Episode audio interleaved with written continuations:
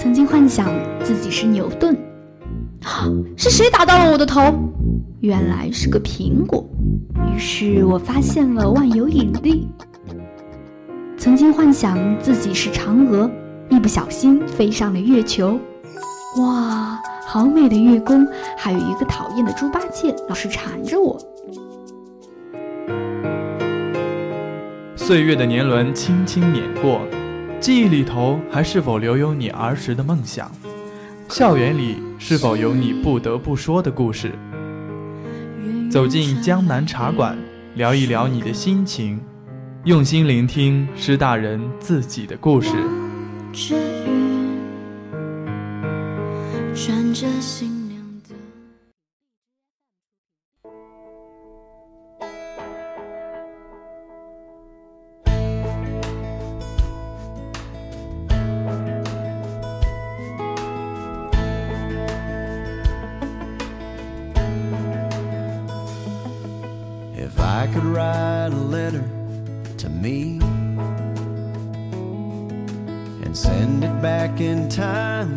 Myself at 17. First, I'd prove it's me by saying. Hello，各位听众，欢迎收听 FM 九十五点二浙江师范大学校园之声。这里是每周三傍晚与您准时相约的江南茶馆，我是今天的主播心意。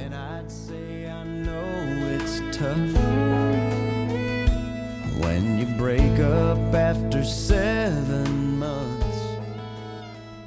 那我们今天的茶馆请到的这一位嘉宾呢，可能之前有很多听众啊就有认识他，也有一些听众可能是有在各种推送文章上面了解过他。那心意在这边呢，想先卖个关子，给大家几个关键信息啊。他是一位大四的学长，他来自外国语学院翻译专业，他是一位竞赛达人，也是一位学霸。那他究竟是谁呢？在一小段音乐过后，为大家揭晓答案。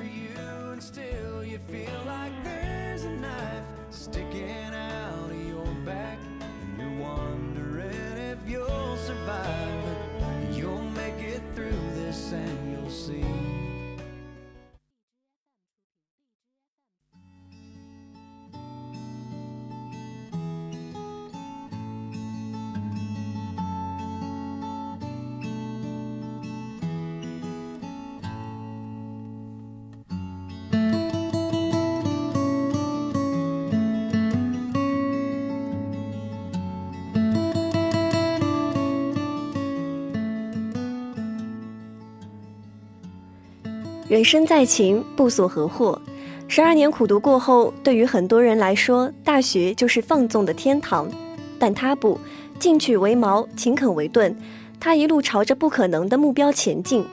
年级限制，用实力打破；机会稀缺，用拼搏争取。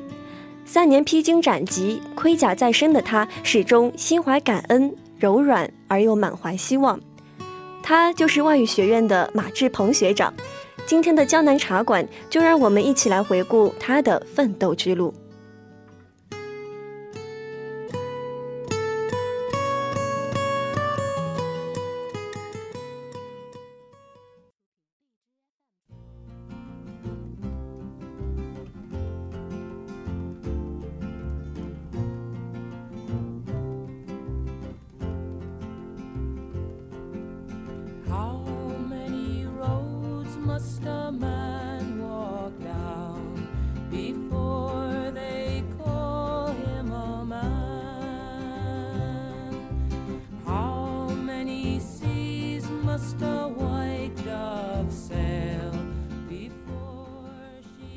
好，那么现在我们的志鹏学长也已经坐到心仪的左手边了。那先请学长来跟大家打一声招呼吧。Hello，大家好，我是来自外国语学院翻译五一班的马志鹏，很高兴能参加江南茶馆的节目。嗯，那其实，嗯，志鹏学长之前也是有参加过蛮多的演讲比赛，也是在台上经常是嗯对着话筒讲话。那这一次坐在我们的播音间里面对着这个主播的话筒，有什么不一样的感受吗？啊，因为我感觉这是我第一次参加这样的节目的录制，所以我觉得对我来说还是非常啊紧张而又刺激的。也是一次全新的体验了，可以说是的。嗯，那其实刚刚有说到，在我们的导入语里面有说到，志鹏学长是一个竞赛达人啊。但其实怎么说呢？我们嗯，就是这个称号是在您参加了很多比赛之后，大家给你的一种称号。嗯，那其实比赛对于我们来说也。对于刚入大学的我们来说，其实也都是一次全新的体验啊。那学长还记得自己大学期间参加的第一个比赛吗？呃，我大学里面参加第一个比赛，应该是在作为大一新生的时候参加的，呃，翻译的比赛。当时应该是翻译协会组织的一个，呃，翻译大赛，然后。呃，我我去参加了，作为新生参加了，我觉得勇气可嘉，但是很，呃，很不幸没有拿奖。对，嗯嗯，其实我们大家都有这样的感觉，就是我们大一的时候参加蛮多比赛，还是一个体验、一种尝试为自己的一个出发点吧。嗯，是的。嗯，那学长在这个翻译大赛之外，还有参加什么比赛吗？嗯，然后除了翻译比赛，我大一的时候也参加了，呃，音符杯的一个，呃。大学生英语达人秀，嗯嗯嗯，这个比赛它是一个怎样的形式呢？嗯，这个比赛它其实分为，啊，可以说是分为啊三个三个赛，呃，三个比赛的阶段。第一个首先是初赛，初赛主要采用的是呃线上答题的形式，就是会提供一些呃一一个网站，然后。到上面去进行呃限时答题，然后答题的考察的也有英语的，比如说一些语法知识啊，然后一些阅读啊、听力都会涵盖。然后呃从线上答题中会选出呃浙师大全校参赛的学生里面分数最高的前二十位，然后会进入到学校地面的一个复赛。然后在复赛的环节中就会。呃，更加全面的考察一些呃英语素质，比如说一些对英语呃对英美国家文化的一些了解，一些英语俗语啊，还有一些呃其他更高阶的语言知识运用，并且在第二阶段我们也会呃进行进行呃就是演讲，然后辩论这些更全面的考察，然后在这一轮中我们会选出啊全校。最就是排排名最高的两个两位同学，然后他将会代表浙师大去参加在上海举行的啊全国的一个决赛。嗯，听这是一个就是对一个人英语水平的非常全面而细致的考察了，也是一个比较复杂的比赛，可以说是的。嗯，那学长当时大一就去参加了，之后取得了什么名次呢？比较好奇。啊，其实这个比赛我觉得。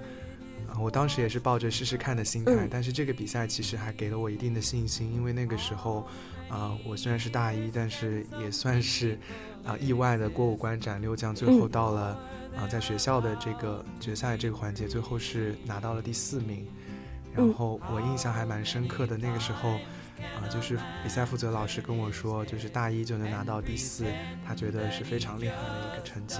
然后鼓励我可以再接再厉，明年再去参加。那大二的时候，学长还是再次参加了吗？对，我的确去参加了。那这一次应该是取得了一个不错的成绩吧？啊，是这一次我是，呃，也是到了全校的这个最后阶段，然后拿到了第一名，所以有幸代表浙师大去上海参加一个啊全国的决赛。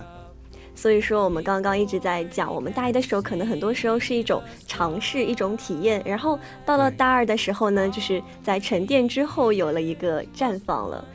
嗯，但嗯，但怎么说呢？其实我们说大二还是。嗯，在大学这四年的旅途当中，还是在前半部分的。我们在这种收获的过程当中，也会有一些全新的尝试。嗯，那心怡之前了解到，学长是当时大二的时候就参加了一个面向大三和大四同学的一个全国口译大赛，可以说，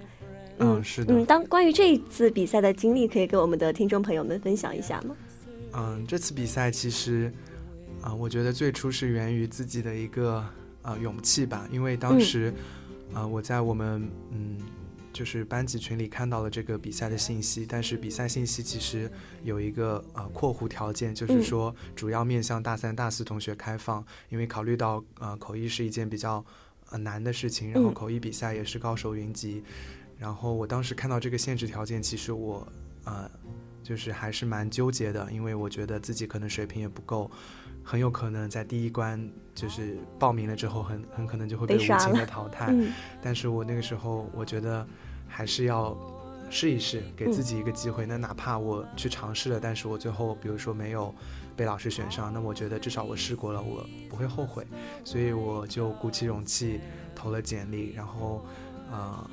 我觉得其实也是蛮有缘分，也是蛮感激。啊，当时负责的那个老师是呃我们翻译专业的呃汪琦老师，然后那个时候我就没想到我的简历投出去，居然就收到了他的通知，通知我去参加学校呃学院的那个复试，然后我就去参加复试。那个时候啊复试的话有三位研究生和三位本科生，老师从简历里面应该是筛选了三位研究生和三位本科生，然后后面。啊，我们就进行了，呃，一段英译中和一段中英译的考察。嗯，然后，呃，当时考察完，我其实也是考虑到，就是自己真的其实回答的也不是特别好，就感觉也还是太年轻了，我也就已经做好了来年再战的准备。我觉得的确大二去参加这个还是太嫩了。然后没想到最后，啊，就是望琪老师也通知我说。呃，就是可以去代表学校去参加比赛，然后那个时候其实真的是特别激动，嗯，然后当然激动过后，马上其实就是一种紧张和惶恐，因为我觉得在在这些呃所有一起去参赛的选手里面，我年纪最小，对，然后我的经验啊各方面其实都是就是最弱的，所以我其实。呃，就是还是有一定的心理压力，因为觉得可能就是不能为校争光，很有可能就是去了，但是就打打酱油。嗯。但是，呃，后面然后也也有一些老师啊，就鼓励我，就说放放轻松啊，然后心态调整好，因为毕竟大二还很年轻。对。有这样的机会去看一看，去见识一下高手也是挺好的。嗯。然后我也就可能也就调整一下心态，然后平时练习也的确就是也努力的在练习，然后最后。去呃省赛的时候，啊结果其实还是也是蛮意想不到的，最后就突破了上午上午的英语中的环节，就进入到下午的呃环节，然后最后是拿到了三等奖，啊浙江省的三等奖，也是个很很不错的成绩了。对，我觉得当时对大二的来对大二的我来说，我觉得的确是非常让我呃开心，也是非常让我觉得。一个很比较有含金量的奖项，对自己的一种肯定，可以说是的。嗯，那我们刚刚听学长讲的都是大一的时候呢，参加了一个嗯。大一和大二的时候都参加了一些，嗯，比自己高一级的同学可能更加适合的比赛，是一种对自己的突破。哎，但是学长在大四的时候，就很多人可能说到大四的时候就不太会参加比赛了。但是学长也是在去年的十二月份，也就是大四的上学期，参加了我们外研社举办的全国英语写作大赛，并且是一举拿下了全国一等奖。与此同时，也是再次参加了全国英语大赛，获得了三等奖，全国三等奖。可以说是对自己大学四年努力结果的一个很大的肯定啊！但是学长那个时候也是已经获得了我们北外的保研资格了。是的，嗯，当时是怎样的一种心态呢？再次去参加这些很大的比赛。啊，其实我觉得心态归结来说主要有三点吧。嗯，首先第一点，我觉得呃会是一个很现实的因素，因为啊那个时候已经保研了。然后可能相对也没有什么呃太大的学业压力，对，然后时间也比较充裕，所以整个人其实状态不是特别好，就是就是用现在的话说就过得比较闲鱼，就是每天早上可能啊起得也比较晚，然后一天也干不了什么太多的事情，然后我就想着，呃这种状态我觉得其实自己不是特别喜欢，我觉得也是不是很好的一种状态，所以我想要。啊，尽量的去改变这种状态。嗯，然后既然我做其他事情，我觉得可能不太做得进去，我就在想，我是不是，啊，有这样比赛的机会，我是不是可以去参加一下，然后用这个比赛去督促自己更好的调整一种啊比较积极向上的状态吧。嗯，然后这是第一个原因。第二个原因呢，其实也是我啊个人一直一直来的遗憾吧，因为其实我参加演讲赛是从。真正参加演讲赛是从大三才开始，然后而且也只是局限于学校的比赛，所以一直没有走出学校去更大的舞台去看看，啊，其他那些优秀的演讲选手是如何站在舞台上就是闪亮的表达自己。对，这一直是我的一个遗憾，所以我觉得在大四这个契机其实已经是最后一次机会了。是的，我觉得呃这种机会一直是我。呃所遗憾的，所以我很想去呃去争取一下，去也算是圆自己一个梦吧，就是希望能够借此机会去啊、就是走出学校，去更大的舞台看看。然后第三点原因呢，呃，可能也是呃自己对演讲这方面的演讲和写作这方面的一个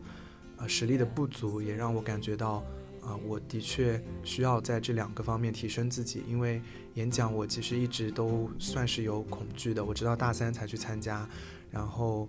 呃，写作的话也一直可能也是英语诸多能力里面一个不太强的一项，所以这些都让我觉得我可能需要，呃，在这两个方面提升。然后我觉得这个比赛的过程其实无论结果如何，我觉得对我的提升都是会很大的，所以。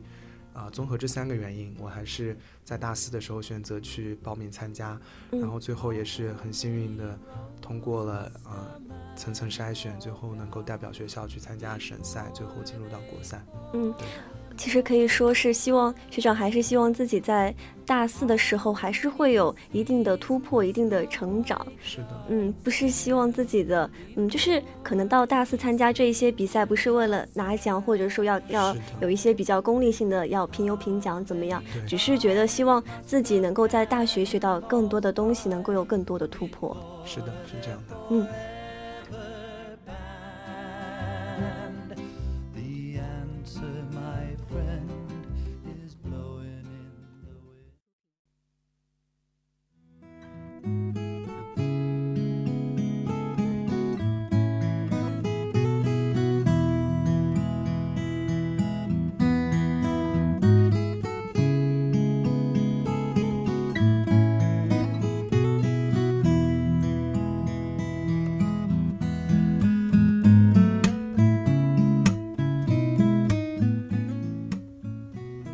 刚刚我们也是聊了非常的久啊，一直在聊志鹏学长的各种比赛的经历啊。这边其实心里觉得志鹏学长可能就是我们大家口中所说的大忙人了，就是大学四年一直没有让自己闲下来，不断的准备比赛啊，参加比赛。那在节目一开始的时候啊，心怡给了一个关键信息，说我们志鹏学长也是一个学霸，就是不仅比赛成绩非常好，而且学习的成绩也是非常好的。其实这个真的是非常难的一件事情。那志鹏学长可不可以跟大家分享一下，你是如何看待并且去协调竞赛、学习与学生工作这三者的关系的呢？其实这三者，我觉得可能会是很多同学在大学里面都会面临的一个难题。对，因为。可能学习需要需要去啊更好的认真的去完成，然后也会去参加一些学生工作上的事情，同时还想让自己丰富自己的志愿经历啊，一些社会实践经历。所以，呃，我觉得我也是这样，我我大学这三三个方面我都会去做，但是也的确会面临一些呃三者如何兼顾和协调的问题。嗯，然后其实我我并不觉得我自己在这方面做得很好，因为。我是一个效率其实不是特别高的人，所以这三件事情一一起需要我去做的时候，我其实也会，嗯，就是忙得手忙脚乱，或者，啊，或者就是压力很大什么的。然后我也其实也找不到一种特别好的方式能够去平衡他们，所以我就只能采取笨办法，也就是说，呃，其实就是熬夜啦。就是说这三者因为我都要做，我都想把它做好，所以我就只能。把自己的时间，可能就是有时候就牺牲多花一点时间在上面。对，就多牺牲一些，有时候就牺牲睡眠时间，有时候就牺牲一些，比如说别人在玩的时候，我可能在工作，我可能在补之前的啊一些啊一些作业啊或者怎么样，就是可能会是这样一个状态。还是。如果说大家想要嗯在这三者之间做一个协调的话，其实之前有采访过很多的学长学姐，他们基本上也都是会说一定要愿意去花时间，只要把时间花下去，事情就自然而然的会做得比较好。是的，嗯，其实我们刚刚说学长有那么多的比赛，包括呃成绩这方面，但其实我们知道学长作为翻译专业的学生，现在也嗯已经保研到了北外的口译专业，嗯是中英同声传译方向的。其实这种专业对于实践践经历的要求也是比较多的，嗯，那学长在大学期间有哪些就是翻译方面的实践经历，一些志愿者经历是给你留下了比较深刻的印象的呢？呃，我其实还参加过挺多的志愿者活动，然后如果说要让我印象比较深刻的，其实是我在大一暑假时候参加的，呃，由金华市政府和啊外侨办组织的一个叫金华啊海外名校学呃海外名校学子走进金华古村落的活动。然后这个活动啊，其实也是一个意料之外的活动，因为当时在大一下学期的时候，在我们学在外国语学院组织的志愿者招募，然后那个时候也是就是说。呃，主要面向大三、大四的同学，所以其实也是一个，呃，也是一个可能，如果我不去争取，可能就是比较，呃，不太能参加，对，比较难的事情。然后我当时也是去，呃，去就是鼓起勇气投了那个简历，并且去参加面试。然后最后其实也是比较意外，最后我们所有的志愿者里面，大一进的志愿者只有四位同学。然后这个活动呢，主要是在暑假进行的，为期是两周。当时我们主要的活动呢，啊，就是这个活动主要的目的呢是，啊，去，啊，就是去吸引一些来自海外，比如说不同国家的一些优秀的留学，呃，一些优秀的学生啊，包括有一些，有一些已经是毕业的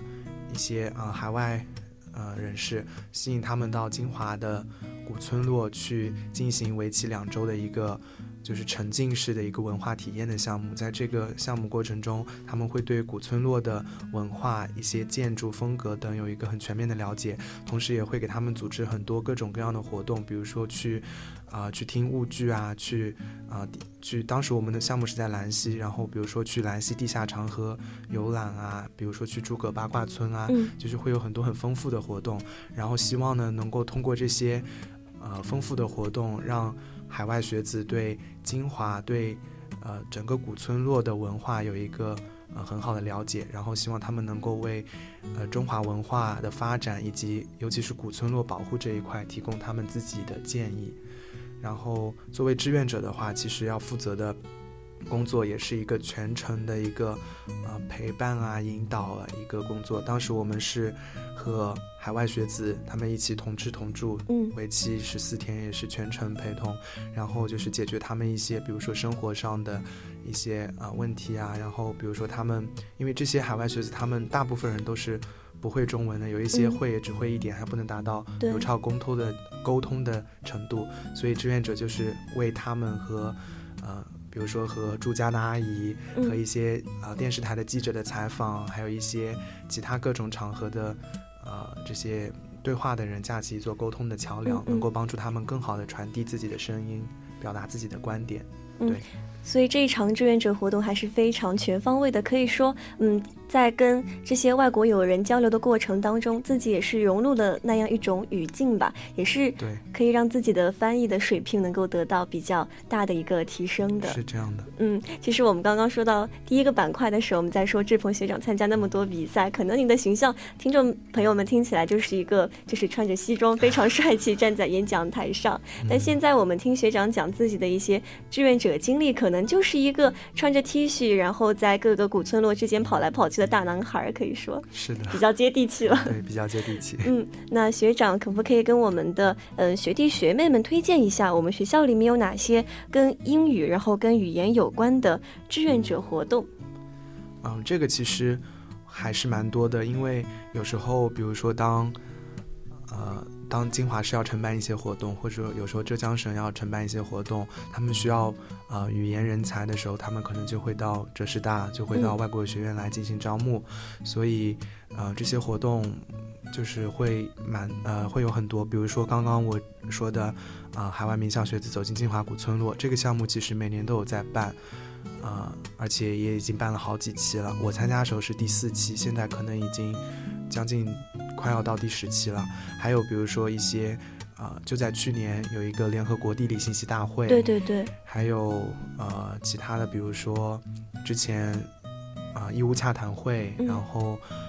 还有全球服务外包大会等等，就是会有很多类似这些国际会议啊，一些国际活动的时候会需要一些英语语言服务，这个时候就会鼓励。有英语语言这方面特长的，或者说英语水平不错的同学去参加，这样就可以一来是为啊大会也做出一些圆满的贡献，嗯，第二呢也是可以提升自己的能力，然后丰富自己的志愿者经历。嗯，所以学长还是非常鼓励我们外国语学院的同学们去积极的报名这一些赛事的。有的时候还是不要去害怕，哎，他说是要招大三、大四，那我一个大一、大二的我们就不去了，还是要积极去尝试，多为自己争取一些机会。可以说，是的，是这样的。那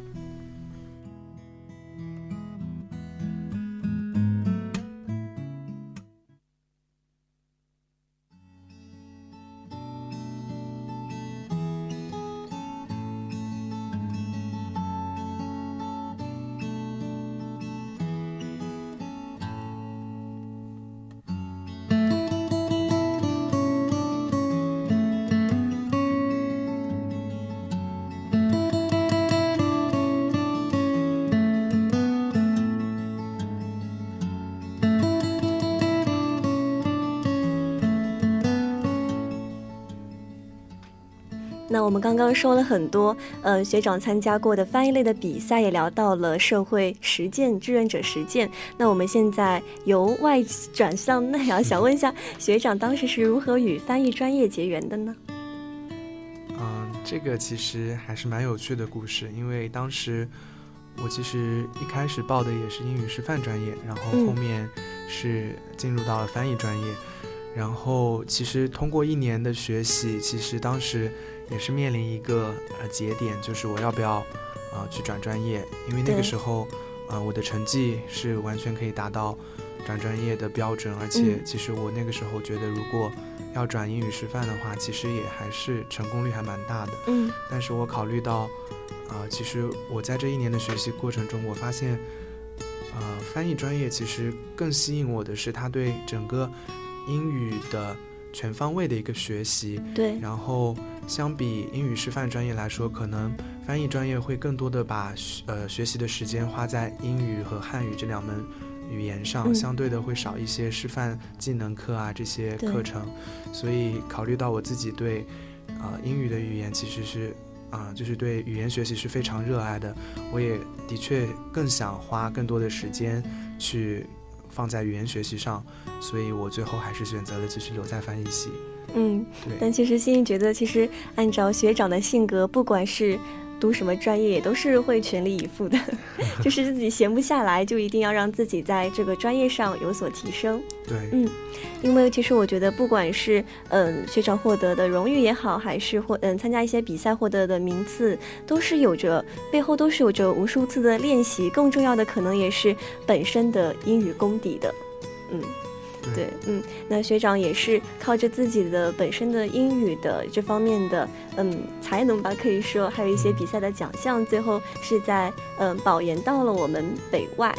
嗯，其实现在也快到了保研的这么一个时间节点上了，学长有没有一些经验可以跟我们这些大三即将保研的学弟学妹们可以嗯推荐，就是分享一下的？呃，其实说到保研，呃，我觉得。最重要的就是，呃，我觉得可以概括一下，其实就是绩点肯定要前列，然后就是可能最好的话会有一些竞赛的加持，比如说一些学科竞赛，然后或者说有很丰富的比赛经验啊，一些科研经历这些。然后其实到这个节点，啊，很多同学可能是已经要面临保研了。对。然后，呃，那么我会建议这些同学，如果确认自己差不多有保研。资格的同学可以尽量去，啊，去，呃，报名参加一些各大高校的夏令营活动，因为其实夏令营这个活动呢，它不是我们想象中的那种去吃喝玩乐的夏令营，它更多的是一种以夏令营的形式，提前对可能拿到自己学校保研名额的学生，啊，进行提前的考核，所以通过这样的考核，你其实可以。就是比如说，你如果有幸能够去自己心仪的高校参加夏令营，那么你就可以通过这个机会更加近距离的接触到这个学校它的一个学习氛围、校园环境、一些硬件设施、导师条件等等。所以通过这种机会，你能够更加明确这个学校是不是你心仪的学校。同时呢，如果你在考核中，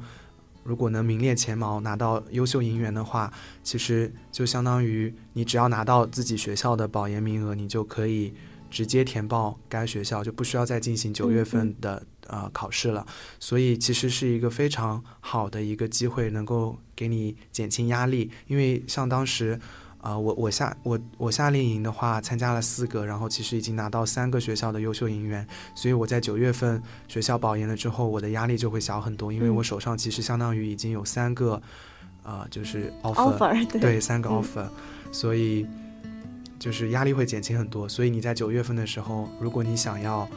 再去尝试一些更好的，那你就可以勇往直前的去参加，因为你手上已经有 offer。对。但是如果你觉得这几个 offer 里面已经有你非常理想的，那么你也可以直接填报，也可以为你节省很多去，啊，就是去奔波去准备考试的一个。过程，嗯，对，学长的分享还是非常的具有干货意义的，嗯，大家可以就是根据学长的一些建议，然后也根据自己的能力，然后适当的参加一些夏令营之类的，为争为自己争取更多的机会吧。嗯，那还有最后一个问题，心里比较好奇，就是因为我们前段时间啊，包括现在都一直在讨论一个问题，就是说人工智能究竟能不能够取代翻译工作者的这么一个问题。那学长作为翻译专业的学生，未来也会从事可以说跟翻译有关的工作，那想问一下学长是怎么看待的？对于这个问题，其实啊也有很多人会问，或者很多人会好奇，但是作为一个翻译专业的学生，其实我会觉得。人工智能目前还是不能取代，呃，就是翻译工作者，并且我觉得还是有很长一段时间，我觉得人工智能都做不到这一点，因为其实这这一方面有很多方面的原因，比如说，呃，有些有些人可能会说，比如说现在谷歌翻译，其实很多语言的转换已经问题已经解决了，但是呢，我觉得很多机器翻译它。虽然能做到很标准，但是那些呢，主要是限于一些比较相似的语言，比如说，啊，就是欧洲那些语言，他们是同一个语族或者语系的，所以他们的转换会比较容易。比如说英语和法语，英语里面就有英语对应的词，在法语里面就能找到对应的词。但是像英语和汉语，它的结构差异很大，所以有时候我们人工，呃，我们人工就是不是。就是翻译工作者在做翻译的时候，其实更多的不仅仅是完成字面的翻译，有时候我们会去根据这句话它的呃一些意思，我们要去根据我们对这句话的理解，适当的进行一些调整，比如说化整为零一些技巧，然后才能去翻译这个意思。但是机器的话，现在还很难做到这个程度，而且。啊，这个是从笔译这个条件来说，那么从口译，我觉得更是如此。因为虽然现在已经好像还蛮风靡的，就是比如说一些，呃，科大讯飞做的一些可以出国就带出去的那些工具，就是可以完成一些简单的陪同。但是我觉得，你要是在这种大会上或者一些更高场合的情况下，我觉得是无法取代的。因为首先，并不是每一个人都会讲一口标准的英语，因为其实尤其是。很多场合可能这个，啊，讲者他自己带有一定的口音，尤其是比如说，哪怕是讲中文好了，他也可能会有带有一点，比如说浙江口音啊，带有一点广东口音。但是这些其实对机器的识别来说，首先就是一道很大的难关。其次，演讲演讲者他不是没有感情的，在就是像机器一样在念着的。有时候我们一句话，比如说你吃饭了，我用不同的。语气去问，其实传达出来的意思都不一样。然后这个，我觉得机器是根本无法去从中识别到这些微妙的语言的变化。那么既然都识别不到，何谈再把它翻译出来？嗯，所以对于人工智能能否取代翻译工作者，我觉得还是不行的。所以我还是对翻译这个专业持比较乐观的态度。对。而且我觉得，因为我自己作为中文专业的学生，经常会看一些外国文学，就是经过翻译工作者他们翻译过过后的一些作品，就会觉得他的一些翻译是非常具有中国的文化底蕴在的。比如说我们非常熟悉的翻译家林书先生，他会直接把英文翻译成文言文。我觉得这个可能对于人工智能是来说还是非常难的一件事情。对，的确是这样。嗯，呃，其实刚刚学长那一整段话也是让我们体会到，听众朋友们体会到了学长的一些表达功底，真的就是非常具有逻辑性，非常的完整。所以大家如果真的想在语言表达这一方面，嗯，有一些比较出色的表达的话，有些比较出色的，嗯，流利的表达，还是可以，还是要自己多去抓紧一下自己的专业知识，因为只有后机才能够播发的。对。